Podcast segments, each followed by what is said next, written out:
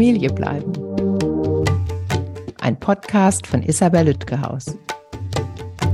Hallo, herzlich willkommen.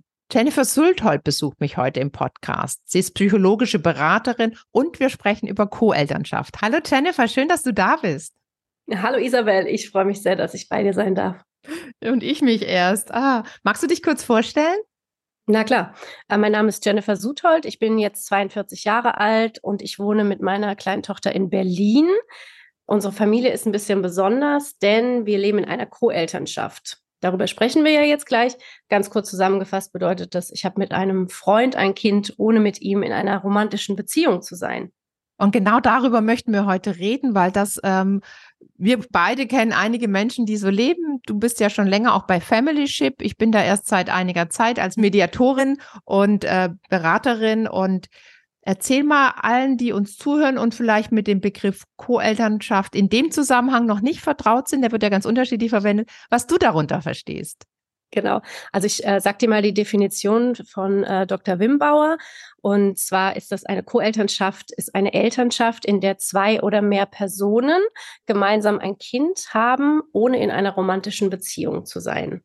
Also bei uns ist es zum Beispiel so, wir sind zwei heterosexuelle Menschen und haben ein gemeinsames Kind, also ein leibliches Kind von uns beiden. Ähm, wir waren aber nicht in einer Beziehung, also wir sind nicht getrennt. Gibt ja dann noch die, den amerikanische, das Co-Parenting. Ne? Das ist so dieses, nach der Trennung äh, erziehen wir die Kinder gemeinsam weiter. Und die Co-Elternschaft auf Deutsch definiert bedeutet einfach, dass keine romantische Beziehung vorher stattgefunden hat. Das hat bestimmt auch den Vorteil, dass diese ganzen Trennungsverarbeitungsdinge nicht stattfinden und damit auch nicht die Elternschaft belasten, weil es ja von Anfang an so angedacht war. Absolut. Die ähm, Elternschaft ist ja eigentlich wie getrennt. Ne? Also die meisten Co-Eltern haben zwei Wohnungen und das Kind wechselt je nach Modell hin und her. Aber die ganze emotionale Belastung von der Trennung, die gibt es natürlich nicht, sondern es ist im Vorhinein so angedacht und deshalb funktioniert das im Regelfall entspannter, weil eben die emotionale Ebene, die man als Freunde hat, viel entspannter ist als die emotionale Ebene. Wenn eine Liebe da war und die dann weg ist, dann ist ja meistens so der Abfall der Gefühle eher groß und das findet bei Co-Eltern halt nicht statt. Ich glaube, was auch noch ein Vorteil ist, ich habe eine Podcast-Folge mit äh, Family Ship dazu aufgenommen, zur Mediation und Co-Elternschaft. Und da ist mir noch ein Vorteil eingefallen. Ich glaube, Co-Elternschaft ist, muss ja, wird mehr geplant und vorausgedacht und überlegt, was müssen wir regeln. Dazu kommen wir gleich. Während andere Elternschaft auf natürlichem Wege ja, ähm, also biologisch gesehen natürlichen Wege ja auch einfach mal passieren kann und Dinge gar nicht so gut besprochen werden. Siehst du das auch so? Sind es deine Erfahrungswerte? Ja, absolut. Also mhm. die besten Co-Elternschaften sind die, die am besten vorbereitet sind. Da ist auch mein ganzer Fokus mittlerweile drauf. Und ja, bei einem Paar ist es halt so, vielleicht hat man darüber gesprochen, ja, wir möchten Kinder, dann wird die Frau schwanger, dann ist das Baby da und dann erwarten alle, dass das einfach funktioniert, dass es dann halt so ist und jetzt sind wir Eltern. Da wurde dann nicht darüber gesprochen, wer ähm, Wer äh, kümmert sich um das Kind? Wer bleibt primär zu Hause? Gibt es Ausgleichszahlungen? Wie wird es mit der Rente sein? Wie ist die Elternzeit? Das ist ganz oft vorher nicht besprochen worden. Hm, dazu nehme ich mit der Notarin äh, die Tage jetzt auch äh, zwei Folgen auf, wie das so ist, dass man sowas durchaus auch regeln kann, passiert aber nicht, sondern es passiert, dass das Kind da ist, die Mutter ist erstmal zu Hause und dann bleibt sie auch erstmal da und so weiter. Insofern hab, haben da Co-Eltern den Vorteil, dass sie das vorher planerisch angehen und überlegen können, wer übernimmt welche Rollen. Ich habe da auch gerade welche in der Mediation. Übrigens vier Co-Eltern gibt's auch, ähm, mhm. jeweils zwei gleichgeschlechtliche Paare und dann wirklich überlegen, wer macht was, wie sieht's finanziell aus. Und äh, das ist eben das, was wir jetzt auch besprechen, weil du es genau äh, richtig sagtest, je besser vorbereitet, das gilt für ganz viele Dinge im Leben, aber eben auch für Co-Elternschaft, je besser vorbereitet, desto, desto äh, besser kann es funktionieren. Lass uns mal vorne anfangen. Was sind denn deiner Erfahrung nach äh, günstige Voraussetzungen für Co-Elternschaft? Du sagst ja, du warst mit dem oder bist mit dem Co-Elternteil befreundet. Warst du mit dem auch schon vorher befreundet oder wurdet ihr Co-Elternfreunde, wenn ich da so indiskret nachfragen darf? Also wir wurden tatsächlich äh, Co-Elternfreunde, denn wir sind äh, verkuppelt worden von einer gemeinsamen Kollegin. Wir arbeiten in der gleichen Firma Das mhm. ist das, was so das Grundverbindende, das wir haben. Und ähm, die hat uns also hat uns quasi verkuppelt. Wir haben uns dann kennengelernt und haben uns dann entschieden, äh, das gemeinsam zu machen. Das heißt, wir waren vorher nicht befreundet. Ähm, es gibt aber auch äh, viele Co-Elternschaften, wo, wo es dann oft so ist, dass die Frau ganz viel Betreuung übernimmt, 80 Prozent und mehr. Und es ist so dieser Kumpel aus der Jugendzeit zum Beispiel. Ne, so dieses, das kennt ja eigentlich jede von uns, dieses, naja, wenn wir 40 sind und haben beide keine PartnerInnen gefunden, dann ähm, machen wir halt zusammen ein Kind. Ne? Das gibt's tatsächlich auch, ist aber eher selten. Die meisten Co-Eltern lernen sich tatsächlich über Familyship oder andere Plattformen kennen. Dass es so aus dem Freundeskreis jemand ist, ist natürlich eigentlich ein Ideal, weil das dann eine Person ist, die besser bekannt ist. Mm, aber tatsächlich lernen sich die meisten übers Internet dann kennen. Ist das dann die sogenannte Onkelfunktion? Das habe ich auch bei Familyship gelernt, dass jemand eher wenig Anteil am Leben des Kindes nimmt, aber doch ein, eine Bezugsperson ist?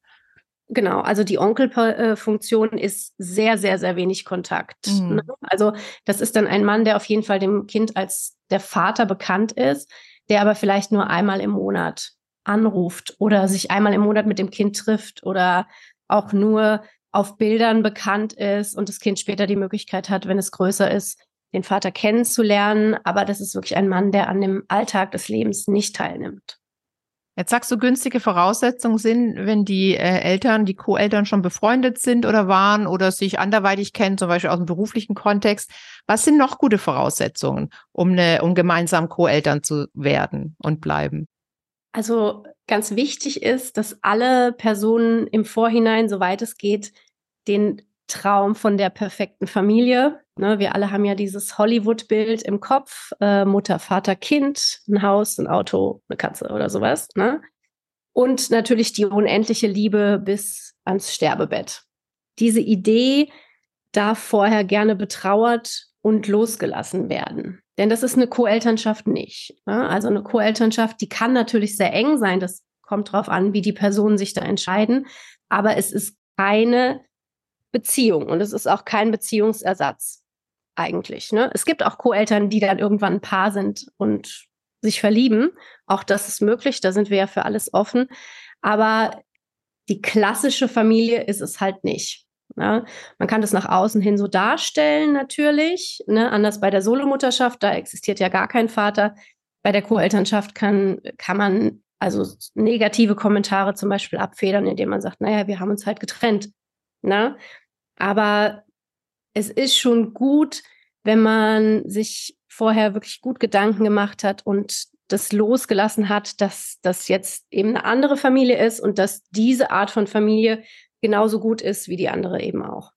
Ich hatte auch schon Co-Eltern in der Beratung, die zusammenleben, also eine Co-Eltern-WG sozusagen. Das, das sieht nach außen hin wie ein, aus wie ein Paar dann vermutlich, noch mehr. Hm. Genau, das ist ja das Schöne an der Co-Elternschaft. Es ist eigentlich jede Kombination möglich. Sie muss nur für alle Beteiligten okay sein. Was sollten Co-Eltern vorher besprechen und idealerweise sich darauf einigen? Alles, was ihnen einfällt. Zum Beispiel, wenn, die, wenn uns jetzt jemand zuhört und sagt, ach, das äh, wäre was für mich, ähm, und ich habe da den Jugendfreund, das finde ich eine süße Idee, der wollte doch immer was von mir und jetzt könnte man doch nochmal aufeinander zugehen. Was sollten die vorher besprechen? Auch, du hast ja schon gesagt, dass man da so einen ähnlichen Blick drauf hat. Zum genau. Beispiel. Also es ist immer gut anzufangen mit so Grundwerten. Ne? So, wie stehe ich generell zum Leben? Bei uns jetzt in unserem Kulturkreis nicht so relevant, aber was sind zum Beispiel religiöse Ideen? Na, wenn, wenn da Sachen nicht zusammenpassen, dann wird es schon schwierig. Aber so einfach so, wie stelle ich mir eine Elternschaft vor, wie möchte ich mit meinem Kind umgehen. Ne, das sollte schon, sollte schon auf einer Ebene sein. Ne, so sagen wir mal ganz extrem. Eine Person möchte bedürfnisorientiert erziehen und sehr zugewandt sein und der andere sagt, naja, der Klaps auf dem Hintern, der hat mir ja auch nicht geschadet. Ne, das ist ein Extrem, aber das wird dann halt wahrscheinlich nicht funktionieren. So, also so Grundwerte, die Grundidee von der Elternschaft, die sollte schon vor der Elternschaft stimmen und da sollten sich beide einig sein. Darauf aufbauend ähm, muss ganz dringend über die Betreuung gesprochen werden, denn auch da gibt es sehr, sehr unterschiedliche Vorstellungen und es sind ja auch alle Modelle möglich. Also von wir wohnen in einer WG zusammen und simulieren quasi eine ganz normale Familie bis ähm, der Vater, der Co-Vater eine Onkelfunktion und dazwischen die Mutter betreut 70 Prozent und der Vater 30. Das ist äh, ganz flexibel. Es sollte aber passen. Und es sollten auch die Lebensumstände passen. Also ein Mann, der 70 Stunden die Woche arbeitet in seinem Beruf, der wird wahrscheinlich nicht 50 Prozent der Kinderbetreuung übernehmen können, auch wenn er das gerne möchte. Also es, es muss stimmig sein. Ja. Stimmig so. und realistisch. Absolut, genau. Darauf aufbauend äh, sind die Finanzen eine ganz wichtige Sache, denn eine Co-Elternschaft ist natürlich auch eine Verbindung.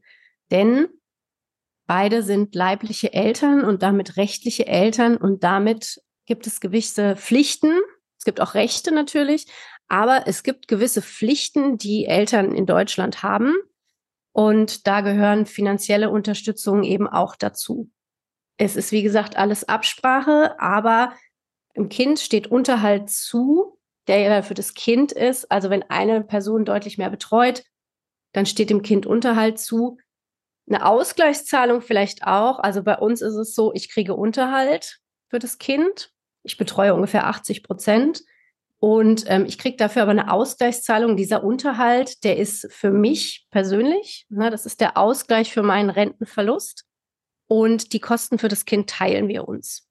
Das ist aber jetzt unsere persönliche Absprache. Das müssen alle Co-Eltern untereinander ausmachen. Wie so eine Art Betreuungsunterhalt, Entschuldigung, wenn ich kurz einhage. Hm. Ja, genau, ein Betreuungsunterhalt, ne? Hm. eine Ausgleichszahlung oder einfach ein Lohn für meine Care-Arbeit. Hm. Ne? Denn Care-Arbeit äh, darf ja auch gerne bezahlt sein. Hm. Genau. Ähm, die finanzielle Verbindung ist da zum Beispiel auch über Erbe. Ne? Deshalb ist es wirklich wichtig, über Geld auch zu sprechen. Also man muss sich jetzt nicht alles aufmachen, aber es darf schon überlegt werden, schaffen wir das? Was wird uns ein Studium kosten? Was wird uns so ein Kind generell kosten? Wir alle kennen diese Zahlen. Ein Kind kostet 120.000 Euro, bis es groß ist. Können wir das beide stemmen? Und dann finde ich es auch ganz wichtig, dass man ehrlich ist, was zum Beispiel Schulden angeht. Denn verstirbt jetzt ein Co-Elternteil aus irgendeinem Grund plötzlich, und es sind Schulden da und die andere Person weiß das nicht, dann erbt die das Kind, weil das Kind das leibliche Kind ist. Also da muss man aufpassen und ich finde es ganz wichtig, da ehrlich zu sein. Denn, wie gesagt, es ist wirklich eine Verbindung fürs Leben am Ende des Tages. Zu den rechtlichen Fragen nehme ich ja noch eine Folge mit einem Rechtsanwaltskollegen auf, der sich mit Co-Elternschaft, aber auch Samenspende befasst. Deswegen müssen wir gar nicht allzu rechtlich werden. Aber dennoch würde mich interessieren, was würdest du empfehlen, auch aus deiner Beratungsfunktion? Du berätst ja auch viele ähm, Menschen mit Kinderwunsch. Was sollten die vorab schriftlich festhalten? Alles. Wie gesagt, ähm, rechtlich sprecht ihr noch äh, ganz kurz nur dazu. Jede Vereinbarung oder Vertrag, den man untereinander schließt als Privatperson, ist nichtig, wenn es das deutsche Sorgerecht irgendwie anficht, also wenn es nicht passt. Ne? Ich finde es aber trotzdem super wichtig, denn ähm, alles, was aufgeschrieben ist, wird besser gemerkt. Und diese Vereinbarung, die sollte wirklich lang sein. Also ich finde, da sollte wirklich jeder Fitzel drinstehen. Wir wollen das Kind impfen, ja oder nein. Das Kind soll rosa Schleifchen in die Haare bekommen, ja, nein. Also wirklich jeder Fetzen, der einem einfällt und über den gesprochen wurde, einfach kurz in einem Satz festhalten und dann ist das eine ganz lange Vereinbarung, die wird ausgedruckt, die wird unterschrieben und dann ist das da. Und zwar nicht, um irgendwie vor Gericht äh, benutzt zu werden, vorrangig, sondern einfach für die beiden Eltern. Kann ja auch einfach sein, sag mal, wie haben wir uns denn damals geeinigt? Wie wollten wir denn das und das machen? Wollten wir impfen, ja oder nein? Ah, guck mal die Vereinbarung, wir schauen noch mal nach, dann wissen wir es. Ne? Ganz oft ist es so, dass die Vereinbarung super wichtig wird, wenn Sachen vergessen werden. Ich hatte schon den Fall, dass zum Beispiel in einer Co-Elternschaft ausgemacht war, die Frau betreut mehr, der Mann zahlt Unterhalt. Daran konnte er sich dann aber nach der Geburt leider nicht mehr erinnern und hat es nicht gemacht. Dann ging es natürlich vor Gericht. Na, dann, dann wird ja ähm, äh, setzt das normale Prozedere ein, wenn es Probleme gibt. Ne? Und da ist es ja dann auch so, dass Co-Elternschaften rechtlich nicht anders sind als äh, jede andere Familie auch. Ne? Biologischer Vater, biologische Mutter, rechtliche Mutter, rechtlicher Vater. Das regelt das Familiengericht. Da gibt es keine Unterschiede. Aber in so einem Fall wäre eine Vereinbarung da gewesen, wo dann draufsteht, ja, ich zahle Unterhalt und ich habe das unterschrieben, dann kann das natürlich genutzt werden, auch vor Gericht. Und man kann sagen, hier, aber da steht's doch. Das haben wir doch ausgemacht. Und die Familiengerichte, das sind ja auch Menschen, die sehen ja dann, okay, die haben drüber gesprochen, die haben sich vorbereitet. Was hat sich denn jetzt da geändert, dass das nicht mehr sein soll? Und die Chance ist auch erhöht, dass er sich daran erinnert, wenn er es mal unterschrieben hat. Das ist ja auch so ein bisschen deutsch oder wie wir so vorgehen. Aber wenn wir was dokumentieren, unterschreiben, hat es doch nochmal eine äh, höhere Verbindlichkeit und bleibt auch eher im Gedächtnis in aller Regel. als wenn man vielleicht mal so drüber geredet hat und erlebe ich oft in Mediation, der eine sagt, ja, wir haben doch nur drüber geredet und der andere sagt, nee, wir haben uns geeinigt. Also dass der Einigungsgrad auch äh, gar nicht äh, äh gleich wahrgenommen wurde. Also Finanzen, ähm, was noch? Was würdest du noch? Also alles hast du gesagt, was äh, auch so Erziehungsfragen, Schleifchen, äh, Impfen, auch Schulwahl vielleicht, Kita-Wahl, wenn man da sagt, das Kind soll in eine französischsprachige Kita oder auf eine ähm, Waldorfschule, dass man sowas auch vorher schon mal festhält. Was noch? Was ich noch ganz, ganz wichtig finde, und das zeigt jetzt die Erfahrung auch, ich habe ja in den Beratungen immer mehr Co-Elternschaften auch, wo es nicht so gut funktioniert. Ähm, ist das erste Jahr. Das ist natürlich schwierig für Personen, die gar keine Kinder haben und vielleicht auch im Freundeskreis nicht Tausende von Kindern haben, ähm, das abzuschätzen, was das bedeutet. Ne? Also ein Kind kommt auf die Welt, jede Mutter weiß es, es ändert sich alles, es wird alles auf links gezogen. Ähm, das sich aber vorzustellen, ohne es selber erlebt zu haben, ist natürlich nicht so einfach. Und das erste Jahr finde ich sehr, sehr entscheidend und ich finde es ganz wichtig, dass äh, festgelegt wird, wie das Kind im ersten Jahr behandelt wird. Denn, sagen wir mal, wir nehmen mal das Beispiel der 50-50-Elternschaft, die kann man natürlich nicht von Anfang an ab Geburt durchziehen. Denn, und das ist eigentlich der Hauptaugenmerk einer Co-Elternschaft, es geht ja um das Kind. Und es soll ja das Kind möglichst gut behandelt werden. Das Kind soll so aufwachsen, dass es für, dass es für das Kind am besten ist. Und ein Baby ab der vierten Woche 50-50 zu verteilen, das ist meistens nicht in Ordnung. Ne? Ähm, also ich hatte einen Fall, da war es tatsächlich so, dass der Vater darauf bestanden hat. Ab der, ich glaube, ab dem zweiten Monat wechselt das Baby 50-50. Ist halt schon hart, ne? Also ich sage dann immer dazu, es gibt ja, es gibt Studien, wo belegt ist, dass äh, Babys erst ab dem sechsten Monat überhaupt verstehen können, dass sie gar nicht Teil des Körpers der Mutter sind oder der ersten Bindungsperson. Es muss ja nicht immer die Mutter sein, aber klassischerweise ähm, möchte vielleicht jemand stillen oder auch nicht. Aber es gibt halt eine erste Bindungsperson und bei der ersten Bindungsperson sollte das Baby auch mehr Zeit verbringen am Ende des Tages. Ne? Dafür sind Babys gemacht. Die sortieren halt ihre Bindungspersonen nach eins, zwei, drei und halten sich daran. Und ich finde, dass die, die Meinung des Kindes und jeder, der mal einen Säugling hatte, der weiß, dass Säuglinge auch sehr viel Meinung haben können, ne? So, ähm, sollte schon auch berücksichtigt werden. Also das erste Jahr ist wirklich wichtig und es ist auch wirklich wichtig, dass alle Personen verstehen, wie so ein Säugling funktioniert. Ne? Also der Fall, den wir hatten, da war das dem Vater ganz wichtig, das Baby zu haben. Der wollte die Mutter gar nicht so wirklich dabei haben. Deshalb bitte lange kennenlernen, dass sowas auch rauskommt. Also der wollte nur das Kind haben und hat auch dann darauf bestanden, dass das Kind bei ihm ist. Die Mutter muss das mitmachen, ist tot unglücklich. Das Kind nimmt es okay hin, aber es wird jetzt immer schwieriger, weil das Kind ist jetzt ein Jahr alt und da kommt ja dann eben auch viel dazu, ne, so. Die Kinder haben ja immer mehr Meinung und es ist halt einfach super schwierig. Und es war halt einfach im Vorhinein nicht abgesprochen. Ab wann machen wir denn 50-50? Ne? ab einem Jahr oder sowas. Also ich persönlich, bei mir ähm, war es so, ich habe gesagt, das erste Jahr möchte ich, dass das Baby bei mir ist, komplett. Der Vater hat das Kind jeden Tag besucht, der hat sich mit ihr beschäftigt, der konnte eine gute Bindung aufbauen. Ähm, denn Bindung entsteht ja nicht automatisch nur, weil man viel Zeit mit einem Kind verbringt, sondern Bindung entsteht ja, wenn man gut auf die Bedürfnisse eingeht. Also er hatte das Besuchsmodell sozusagen. Genau. Was du bist, du berätst ja viele Co-Eltern und hast eben angedeutet, dass es bei manchen auch nicht so gut läuft, natürlich, und gerade auch das erste Jahr wirklich eine Riesenumstellung ist, äh, für, auch für Menschen, die sich vielleicht gar nicht mal so gut kennen. Ähm, was sind denn noch so typische Themen, die herausfordernd, als herausfordernd wahrgenommen werden, zumindest von einem Elternteil? Hm, die Finanzen. Das, das, das ist sowas, was ganz oft auch nicht gut genug abgesprochen wird oder dann sich rausstellt, dass es vielleicht so nicht funktioniert. Und dann ist es tatsächlich, du hast es eben schon gesagt, es ist eine mir nicht so vertraute Person, also nicht so vertraut wie zum Beispiel mein romantischer Partner, die jetzt auf einmal in meinem Leben ist. Und dann, also für mich war es zum Beispiel so, ich wohne alleine seit 20 Jahren. Ne? Oder damals seit 15 Jahren. Und dann kommt das Kind dazu, das schon 24-7 an dir dran klebt, natürlich.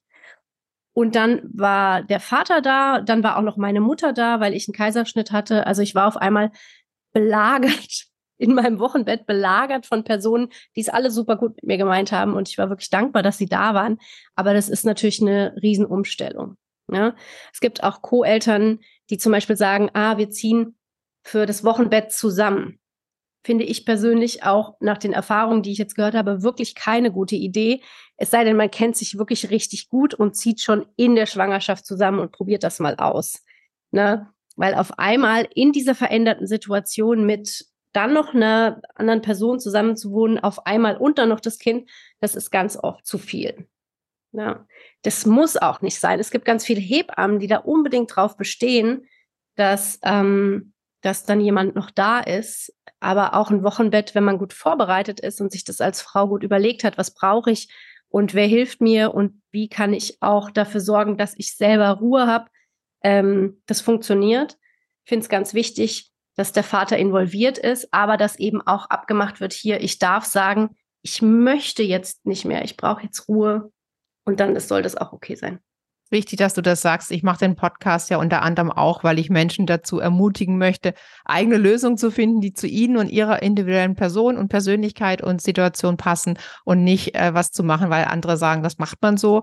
Ähm, Co-Elternschaft ist ja auch schon ein besonderer und, und äh, ungewöhnlicher Weg für viele.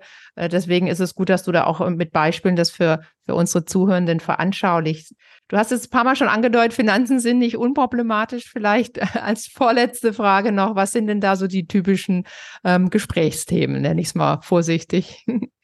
Also ja, hauptsächlich geht es um den Unterhalt, der ja dem Kind zusteht und oft verwechselt wird mit, ah, jetzt macht die Frau sich ein schönes Leben mit meinem Geld.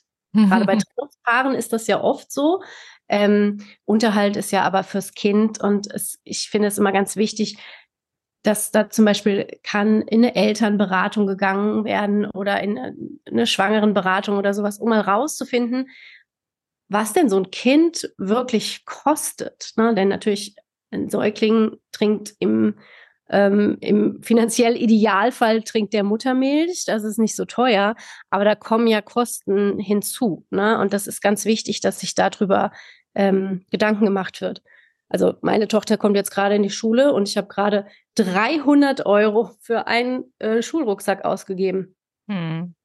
So, äh, ne? darüber darf man sich dann Gedanken machen zum Beispiel. Arbeiten wir ja in der Mediation, dass wir nicht sagen, hier Düsseldorfer Tabelle, sondern was braucht das Kind? Und den meisten Eltern fällt es auch leichter, zu sagen, das zahle ich meinem Kind und nicht dem anderen Elternteil, ob getrennt oder in Co-Elternschaft. Oder ein Kinderkonto kann man da ja auch machen. Dann ist es nochmal transparenter. Hm, was nach? Genau. Du hast es eben schon gesagt, mhm. Konto zum Beispiel, ne? wie wollen wir das regeln? Wollen wir ein Drei-Konten-Modell machen? Das wäre so dieses Kinderkonto. Oder legt eine Rechnung vor oder sagen wir, es gibt einen Pauschalbetrag. Das Schöne ist ja, das kann man alles vorher besprechen. Die Familie kann das für sich individuell regeln und dann passt das. Und man kann sich bei dir beraten lassen? weil du viele äh, Familien begleitet hast, viele Co-Eltern begleitet hast und deine eigenen Erfahrungen hast, die du auch in deinem Blog Planning Matilda ähm, äh, mitteilst. Und das kann ich allen empfehlen, die darüber nachdenken. Allerletzte Frage mit einer Bitte um eine kurze Antwort. Menschen, die uns zuhören und über Co-Elternschaft nachdenken. Was würdest du denen gerne noch mitgeben wollen als Inspiration, Gedanken, Tipp? Eine Co-Elternschaft ist ein wirklich schönes, entspanntes Familienmodell, das gar nicht hinter einer klassischen heteronormativen Kleinfamilie hinterherhinkt. Denn es ist ja eigentlich die Imitation, egal wie viele Elternteile beteiligt sind. Ne? Es gibt einen männlichen, einen weiblichen Teil oder zwei oder drei. Und solange die Co-Elternschaft gut vorbereitet ist und sich wirklich Gedanken gemacht wurde und der Elternteil, der andere gut kennengelernt wurde, nämlich am liebsten ein Jahr oder mehr, ähm, dann ist das wirklich ein wunderbarer Plan B, eine gute Alternative, wenn es aus irgendwelchen Gründen mit Plan A nicht funktioniert hat. Vielen Dank, Jennifer, für das schöne Gespräch. Ja, ich danke dir, Isabel.